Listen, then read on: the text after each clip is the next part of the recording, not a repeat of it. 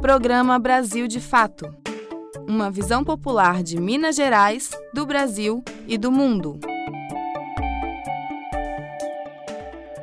Olá, meu querido ouvinte, minha querida amiga ouvinte, sejam muito bem-vindos ao programa Brasil de Fato. Uma alegria estar novamente aqui na companhia de vocês na noite desta quarta-feira em mais uma edição do nosso jornal. Seja muito bem-vindo também você que está aí sintonizando pelas plataformas de podcast, onde está o programa Brasil de Fato, no Spotify, no Anchor, Google Podcast ou qualquer outro aplicativo aí. Comenta pra gente, divulga, compartilhe, assine o feed do nosso podcast que você vai sempre ficar informado. Bora conferir então os destaques desta edição? Trabalhadores da saúde de BH denunciam cenário de caos nas UPAs da capital. De acordo com o levantamento do sindicato da categoria, 31 pessoas faleceram nas unidades nos últimos quatro dias.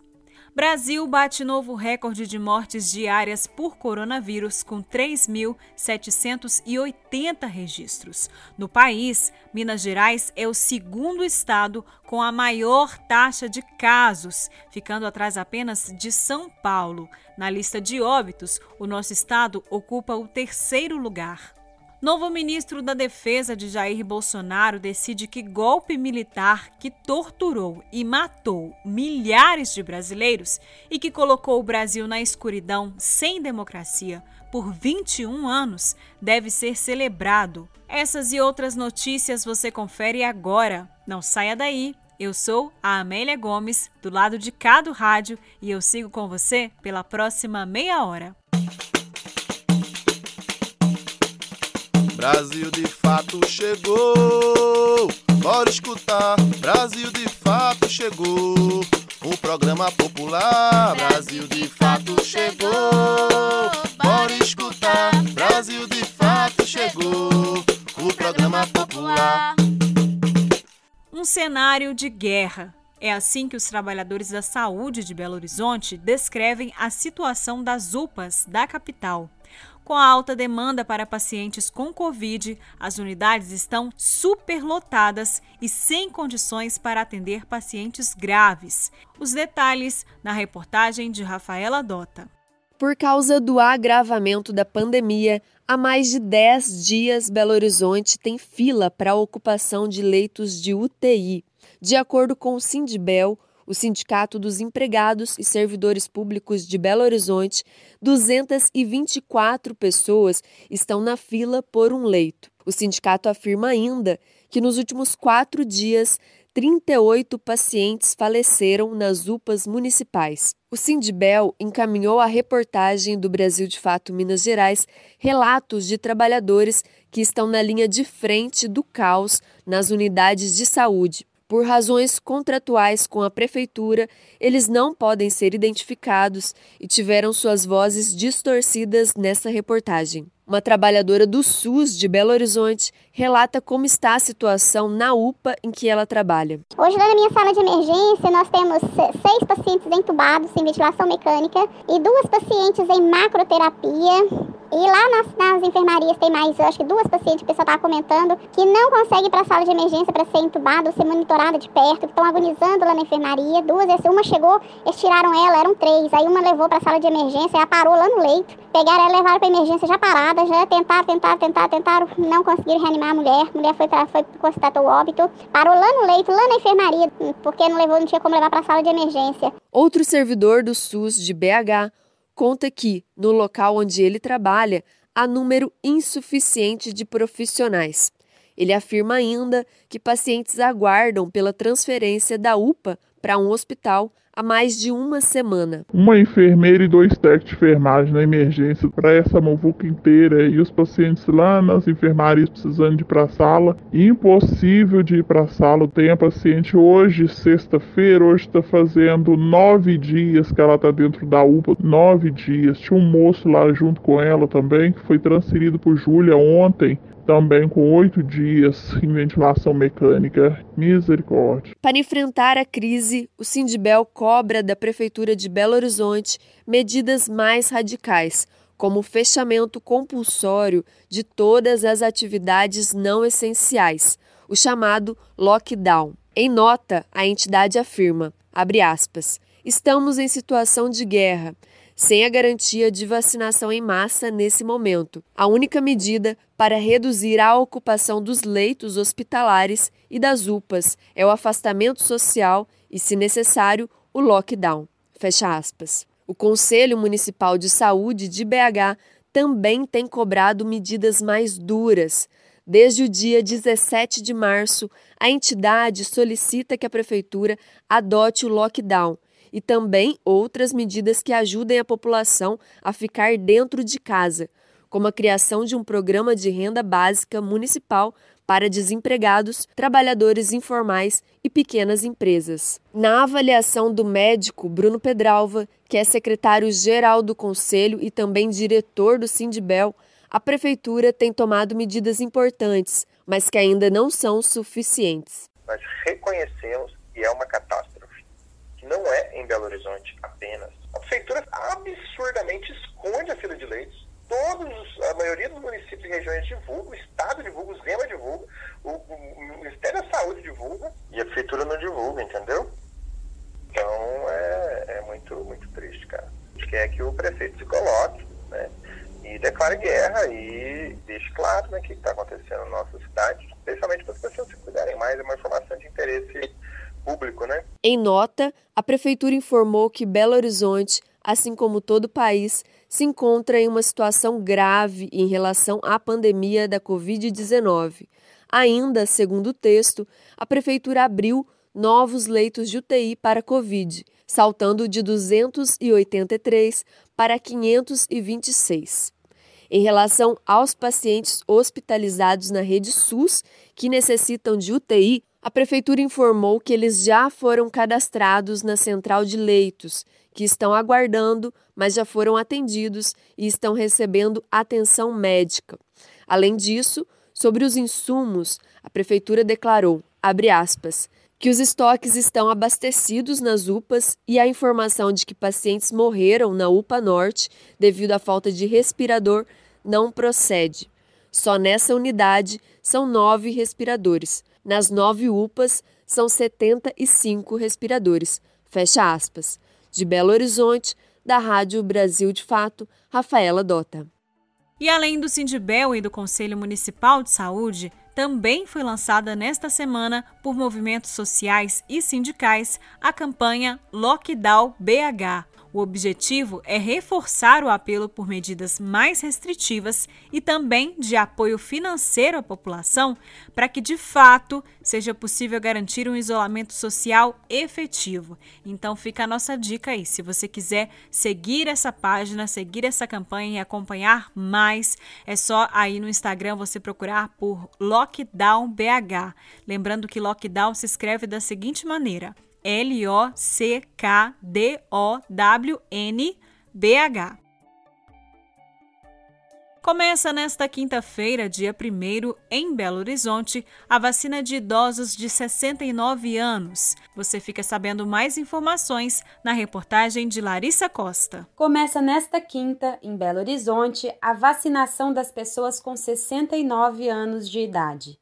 De acordo com informações da Prefeitura, idosos com 69 anos completos até 30 de abril de 2021 podem se vacinar nos dias 1 e 2 de abril. Pessoas com 71 e 70 anos também estão sendo vacinados nesta semana e segue até dia 2 de abril. Em Belo Horizonte, a vacinação acontece de 7 e meia da manhã às 4 e meia da tarde, em todos os centros de saúde da capital e nos postos extras. Já o drive-thru, que é a vacinação dentro do carro, funciona de 8 da manhã às 4 e meia da tarde, em postos específicos. O idoso precisa levar documento de identidade, CPF e comprovante de residência. O ideal é que o paciente leve apenas um acompanhante e ambos devem estar usando máscara e respeitar o distanciamento social. A Prefeitura também informou que a vacinação dos trabalhadores da saúde que se cadastraram e que têm mais de 60 anos aconteceu até o último sábado, dia 27 mas os profissionais que ainda não se imunizaram podem se vacinar ainda nesta semana. Lembrando que a imunização em Belo Horizonte está acontecendo somente para os chamados grupos prioritários. Além disso, a Prefeitura de BH esclareceu recentemente que optou por não divulgar um calendário futuro de vacinação e vem fazendo uma convocação semanal de quem será imunizado. Portanto, os calendários com previsão de datas de imunização para a ampla população são falsos. Nesta semana, a Secretaria Municipal de Saúde anunciou que está preparando o cadastro para trabalhadores de outros serviços públicos essenciais, como assistentes sociais, forças de segurança, fiscais e garis. Você pode consultar os locais dos postos de vacinação na versão digital desta reportagem no site do brasildefatoMG.com.br. De Belo Horizonte, da Rádio Brasil de Fato, Larissa Costa. Por causa das medidas restritivas já adotadas em BH, após 11 dias, a taxa de ocupação de UTIs ficou abaixo de 100% e agora está em 97,2%. A taxa de transmissão da doença também apresentou queda e agora está em 1,09%. Lembrando, gente, que essas taxas continuam aí em alerta, a taxa de transmissão em alerta amarelo e a taxa de ocupação dos leitos de UTI e de enfermaria para COVID-19 seguem em alerta vermelho. Então vamos continuar com todos os cuidados aí, né, higienizando tudo, lavando as mãos, e principalmente utilizando a máscara, gente. É fundamental utilizar a máscara para impedir aí a transmissão da doença, né? Bom, e o feriado tá chegando, muita gente cansada, né, de ficar em casa, não aguenta mais ficar em casa. Muita gente estressada, com muito cansaço mental, né, gente? Doida aí para encontrar a família, os amigos. Mas gente, pera lá, viu? A situação ainda tá muito feia, muito perigosa, muita gente morrendo aqui no nosso estado. Então, gente, vamos ficar quietos em casa, porque não tem leito para todo mundo, não tem leito para ninguém, na verdade, né? Nós estamos aí com uma fila gigantesca já de pacientes à espera de um leito de UTI para se tratar do coronavírus. Para a gente ter uma ideia, nas últimas 24 horas, Minas Gerais registrou mais de 12 mil casos da doença. Então, gente, bora ficar em casa, se cuidar, pensar em você e pensar nos outros também, na saúde de todo mundo. Nós não temos condições de suportar essa crise tão grande como a gente está vivenciando, então a gente precisa fazer sacrifício para conseguir conter aí essas taxas tão alarmantes, né? E principalmente, gente, conseguir evitar que mais mortes aconteçam, né? É muito triste isso, gente, é muito grave e principalmente, né, uma situação que poderia ser evitada, pode ser evitada se a gente ficar em casa, poderia ser evitada ainda mais se a gente tivesse vacina o suficiente para todo mundo, porque já existe vacina para o coronavírus, né? Então não era para ninguém mais estar morrendo por causa da doença, mas enfim, não temos vacina, então temos que fazer a nossa parte que é ficar em casa, já que o nosso estado é o segundo do país com maior casos de registros da doença e o terceiro na lista de óbitos em todo o país. Então, é uma situação muito grave, gente. Inclusive, nessa semana, o governo de Minas e a Assembleia Legislativa voltaram atrás na decisão de emendar os feriados desse ano, né, de 21 de abril, e também dos próximos anos para evitar aglomerações. A ideia do governo era fazer aí um grande feriado prolongado com as datas desse ano e dos próximos, mas né, com medo de aglomerações, o governo desistiu. Quem vai explicar mais para a gente é a repórter Bruna Bentes. Nesta terça-feira, o governo estadual e a Assembleia Legislativa de Minas Gerais, a ALMG, resolveram voltar atrás na decisão de tornar os dias 5, 6 e 7 de abril feriados estaduais. A proposta seria antecipar os feriados de 21 de abril de 2021, 2022 e de 2023, mas a decisão foi cancelada. Em nota, a ALMG informou que a, aspas, eficácia dessa medida requer maior embasamento fático e estatístico.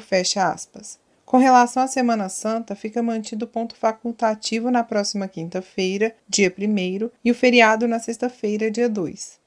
Nesta terça-feira, a escalada da pandemia do coronavírus no estado de Minas Gerais atingiu um triste número. Apenas nos três primeiros meses de 2021 morreram mais pessoas do que durante todo o ano de 2020. O boletim epidemiológico do governo de Minas mostra que já são 23.915 óbitos confirmados desde o início da pandemia, sendo que mais da metade, 12.013 mortos, ocorreram somente neste ano. O número de casos confirmados de infecção também superou o do ano passado. Em 2021, o estado já registrou 568.984 confirmações da doença. O número supera o total de casos de todo o ano de 2020. De Belo Horizonte, da Rádio Brasil de Fato, Bruna Bentes. Você está ouvindo o programa Brasil de Fato. Uma visão popular de Minas Gerais, do Brasil e do mundo.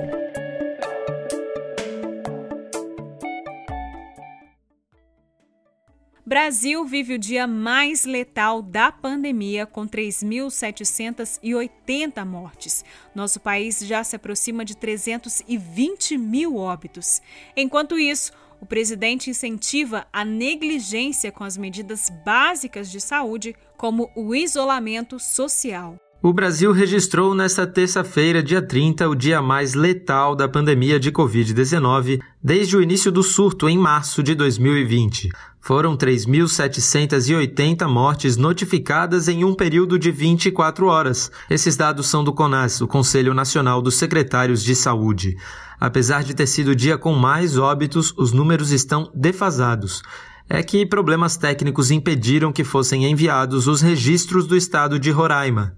Oficialmente, o Brasil chega a 317.646 vítimas fatais. Esta terça-feira também representou um dia com um avanço expressivo de novos casos.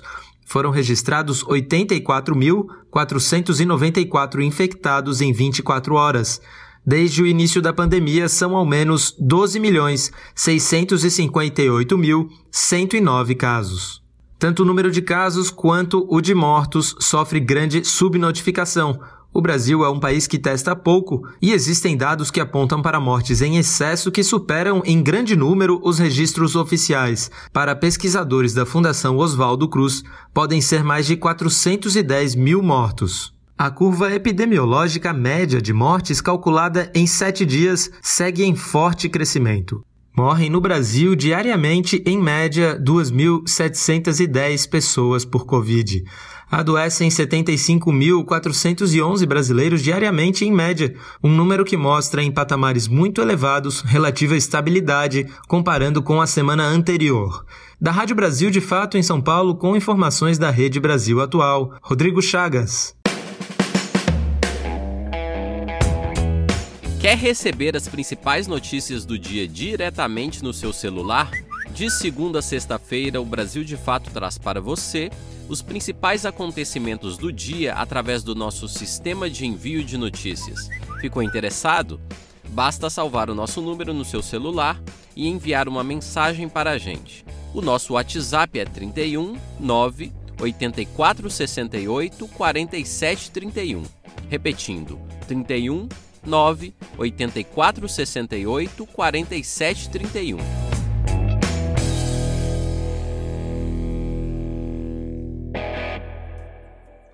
líderes da oposição e da minoria na Câmara e no Senado Federal anunciaram nesta terça-feira, dia 30, um novo pedido de impeachment contra Jair Bolsonaro. O grupo aponta que o chefe do executivo estaria tentando se aproximar indevidamente e para interesses pessoais das forças militares do Brasil, com ameaça evidente à democracia. O documento foi protocolado nesta quarta-feira na Câmara dos Deputados. Ao todo, o presidente já é alvo de pelo menos 68 pedidos de impeachment. E você deve ter acompanhado o troca-troca do governo de Bolsonaro que aconteceu nesta semana. Rolaram muitas especulações sobre esse episódio aí, né? Então, por isso, a nossa repórter Lu Sodré traz uma avaliação sobre o caso.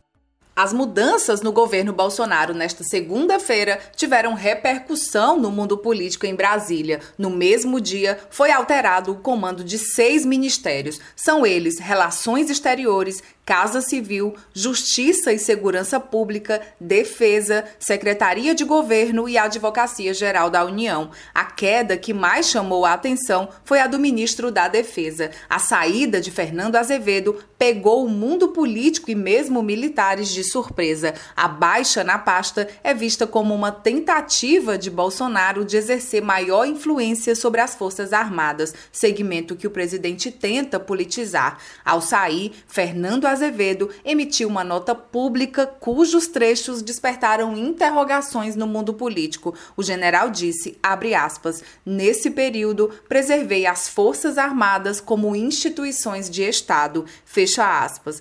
Bolsonaro teria pedido para que o ministro deixasse o cargo. A deputada Perpétua Almeida, do PCdoB do Acre, destacou as divergências entre Azevedo e Bolsonaro. A parlamentar integra a Comissão de Relações Exteriores da Câmara, que lida diretamente com diferentes ministérios, entre eles o da Defesa. É preciso ainda compreender o que está por trás desta demissão. Pode ser que Bolsonaro queira é, abrir espaço para o Centrão Pode. E ao abrir espaços para o Centrão, pode ser que é, Bolsonaro esteja aí tirando aqueles que ele considera que viraram seus desafetos. O próprio ministro da Defesa, é, Bolsonaro, vivia as turras com ele porque sempre cobrava dele uma postura que ele não podia dar, que é uma postura de desrespeito à Constituição. As seis mudanças vieram após pressões do chamado Centrão, grupo de parlamentares que dá sustentação política ao presidente Jair Bolsonaro no Congresso Nacional. Desde fevereiro, analistas já projetavam alterações na liderança de pastas do alto escalão por conta dos acordos entre o governo e o Centrão para eleger os presidentes da Câmara e do Senado. As duas vagas foram ocupadas, respectivamente, por Arthur Lira, do PP de Alagoas, e Rodrigo Pacheco, do MDB de Minas. A dança das cadeiras ministeriais veio também como capítulo seguinte às sucessivas críticas que a gestão Bolsonaro tem recebido de parlamentares pela má condução da pandemia. Pelas redes sociais, o líder da oposição na Câmara, Alessandro Molon, do PSB do Rio de Janeiro, disse que Bolsonaro está acuado pelo desastre no governo e que as substituições seriam para tentar garantir apoio no Congresso. Apesar disso, na opinião do deputado, a iniciativa não será suficiente. Já o senador Jean Paul Prates, do PT do Rio Grande do Norte, afirmou que as saídas não trazem ganhos para a população brasileira em meio à crise da Covid no país. De Brasília, da Rádio Brasil de Fato, Cristiane Sampaio. O novo ministro da Defesa do Brasil, general Walter Souza Braga Neto, assinou e publicou nesta terça-feira, dia 30, uma ordem do dia alusiva ao 31 de março de 1964, o dia aí em que foi instaurado o golpe militar no Brasil. No documento, o ministro afirma que se deve celebrar o que ele chama de movimento de 31 de março. Gente, é um absurdo sem tamanho essa ordem aí do ministro da Defesa, a gente celebrar um momento histórico, um, um regime que matou, torturou, tantas e tantas pessoas, que foi um apagão na nossa democracia, que causou tanto sofrimento que até hoje a gente ainda não conseguiu, né, desvendar aí e punir os crimes que foram cometidos durante o regime militar. Para a gente ter uma ideia, o relatório final da Comissão Nacional da Verdade, publicado em dezembro de 2015, listou pelo menos 434 execuções e desaparecimentos por razões políticas aí durante o regime militar. Nesse período, 8.350 indígenas foram exterminados, 6.591 militares foram perseguidos, sem falar, gente, nos milhares de sequestros, torturas, prisões e perseguições que foram empreendidas aí contra a sociedade civil durante a ditadura militar. E o aniversário do golpe no Brasil também foi marcado pela movimentação dos comandos das Forças Armadas que se retiraram do governo de Bolsonaro. A semana do 57º aniversário do golpe militar de 1964 mal começou e já é de longe a mais conturbada no alto escalão do governo Bolsonaro. Só na segunda-feira foram seis mudanças no comando de ministérios com impactos diretos sobre a relação entre o Planalto e as Forças Armadas. Logo após a demissão do general Fernando Azevedo e Silva, então ministro da Defesa, os comandantes do Exército, da Marinha e da Aeronáutica colocaram seus cargos à disposição. Lucas Rezende, professor adjunto do programa de pós-graduação em Relações Internacionais da Universidade Federal de Santa Catarina, avalia o cenário. É um sinal muito negativo. Isso nunca aconteceu na história republicana do Brasil. Indica que a cúpula das Forças Armadas está em discordância com os pedidos feitos pelo comandante em chefe. Então não é preciso ser nenhum expert para poder entender que o Bolsonaro pressionou mais do que deveria as Forças Armadas. O perfil do general Braga Neto, escolhido para substituir Fernando Azevedo na pasta da Defesa, confirma a hipótese levantada por Lucas Rezende. João Roberto Martins Filho, doutor em Ciências Sociais pela Universidade Estadual de Campinas, faz uma análise sobre o perfil e as condições para o novo ministro da Defesa. O general Braga Neto ele está numa categoria muito específica, que são os generais palacianos, aqueles que não vão abandonar o Bolsonaro nunca. O problema é saber se ele vai arriscar um conflito com seus colegas de farda. Ele é um, um general bolsonarista no sentido exato da palavra. Além de abraçar o bolsonarismo, Braga Neto, escolhido para assumir a defesa, representa uma ala saudosista da ditadura militar dentro das Forças Armadas. Azevedo, por outro lado, já foi assessor do ministro Dias Toffoli do STF e possui um conjunto mais amplo de relações que lhe confere certa autonomia em relação ao presidente. Os dois analistas ouvidos pelo Brasil de Fato concordam que, se o Ministério da Defesa fosse liderado por um civil, como ocorria até fevereiro de 2018, o impacto da demissão seria menor. Para Martins Filho, não haverá uma ruptura declarada entre militares bolsonaristas e não bolsonaristas bolsonaristas. Ele entende que os cargos e benesses concedidos por Bolsonaro ainda mantêm os militares acomodados ao atual governo. É muito difícil que alguém vai largar mamata, gratificações, muito difícil. Eu acho que esse pessoal não vai sair, principalmente os que estão na reserva. Mas se eles querem mesmo se afastar do governo, então que chamassem todos os oficiais ativos de volta para a força. Eles podem fazer isso. Bolsonaro mais que dobrou o número de militares em cargos políticos e propôs um aumento de 48,8% no orçamento do Ministério da Defesa em 2021. Lucas Rezende avalia que o cenário está cada vez mais grave. Para ele, as interferências de Bolsonaro são mais uma razão para o impeachment. Nós podemos esperar, certamente, um maior radicalismo e uma maior associação entre militares e política, o que já é absolutamente danoso, pode se, se tornar ainda mais desastroso se as Forças Armadas é, obedecerem cegamente o presidente da República em desacordo com a Constituição Federal. O especialista conclui lembrando que, abre aspas, os dois lados estão errados, fecha aspas, e que as movimentações observadas esta semana são de natureza política. De São Paulo, da Rádio Brasil de Fato, Daniel Giovanaz. Uma visão popular do Brasil e do mundo. Temas como política, economia, direitos humanos, cotidiano e cultura, tratados com pluralidade e diversidade. Jornalistas, articulistas e movimentos populares reunidos em um só veículo. Esse é Brasil de Fato conteúdos em texto, áudio e vídeo que informam e contribuem na luta por uma sociedade justa e fraterna. Quer ficar por dentro? Acesse brasildefato.com.br leia e ouça as informações que mais interessam no seu dia.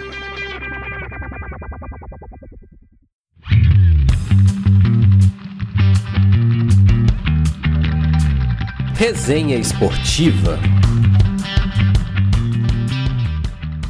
futebol ainda não parou, sendo assim, o Fabrício Farias chega aqui no programa Brasil de Fato com os destaques das disputas em Minas Gerais e também em todo o Brasil. Fala, Fabrício!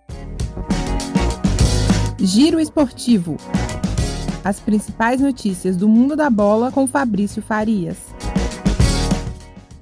Salve, salve, meu caro ouvinte da nossa resenha esportiva. Venho chegando e vem chegando também o Campeonato Mineiro, né, que retorna após essa parada em função da pandemia do coronavírus no estado, retorna amanhã dia 1 de abril, não é mentira não, está programada a sexta rodada para acontecer amanhã, a não ser que a gente tenha aí uma grande reviravolta nos bastidores. Mas o que temos para o momento é justamente rodada cheia para amanhã, véspera de feriado, o torcedor mineiro vai poder matar saudade das suas equipes. E temos confrontos interessantes, logo de manhã, às 11 horas da manhã, o Uberlândia recebe o América, às 4 horas da tarde, o Cruzeiro recebe a Tombense e o Atlético, às 5 e meia, vai visitar a equipe da Caldense, no sul de Minas. E esses aí são os confrontos das três principais equipes do estado. Mas, como eu já disse, rodada cheia, então tem futebol aí para movimentar todos os torcedores do estado.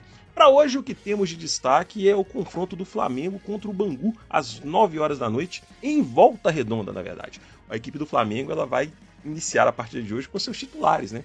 É, o Flamengo, Rogério Ceni optou por poupar né, os seus principais jogadores nesse início de temporada, alongando um pouco as férias, né, depois de uma temporada bastante exaustiva no ano passado, e os titulares voltam hoje. O Flamengo vem bem na competição, vem liderando, né, com um time de garotos, né, com jogadores reservas, mas realmente a temporada para o Rubro Negro começa na noite de hoje, já visando disputa de título, né? Dia 11 de abril, o Flamengo enfrenta o Palmeiras no estádio Mané Garrincha em Brasília pela Supercopa do Brasil, um confronto aí que envolve o campeão brasileiro, que é o Flamengo no caso, e o Palmeiras campeão da Copa do Brasil, já numa primeira disputa de título nacional logo no início da temporada. É isso aí. Então, promessa de um grande confronto, de uma grande disputa entre as duas principais equipes do Brasil nos últimos anos. Né? Então, realmente é um confronto que promete bastante. Hoje teremos também Copa do Nordeste, sete e meia da noite, Ceará e CSA, e às nove e meia, o clássico pernambucano entre Santa Cruz e Esporte. Um outro destaque importante é o Campeonato Gaúcho, que tem às 8 horas da noite Internacional e São José, e às 10 horas São Luís recebendo o Grêmio, recebendo o tricolor gaúcho nessa disputa do campeonato lá gaúcho, né? Um outro campeonato também bastante importante do nosso futebol. Eu vou ficando por aqui desejando a todos uma feliz Páscoa e a gente volta na semana que vem com mais um Giro do Esporte aqui na sua Rádio Brasil de Fato. Um grande abraço a todos de Belo Horizonte para a Rádio Brasil de Fato, Fabrício Farias. E nós vamos ficando por aqui. O programa de hoje teve apresentação, roteiro e trabalhos técnicos de Amélia Gomes. A produção é da equipe de jornalismo do Brasil de Fato. Nós voltamos ao ar na sexta-feira, às 11h30 da manhã. Você continua informado acessando os sites brasildefato.com.br e brasildefatomg.com.br. Você continua sintonizado nas produções da Rádio Brasil de Fato Minas Gerais, nas plataformas de podcast como Spotify ou Anchor. É só você procurar por Programa Brasil de Fato MG, Notícias Brasil de Fato MG ou Opinião Brasil de Fato MG. Até sexta-feira. Programa Brasil de Fato. Uma visão popular de Minas Gerais, do Brasil e do mundo.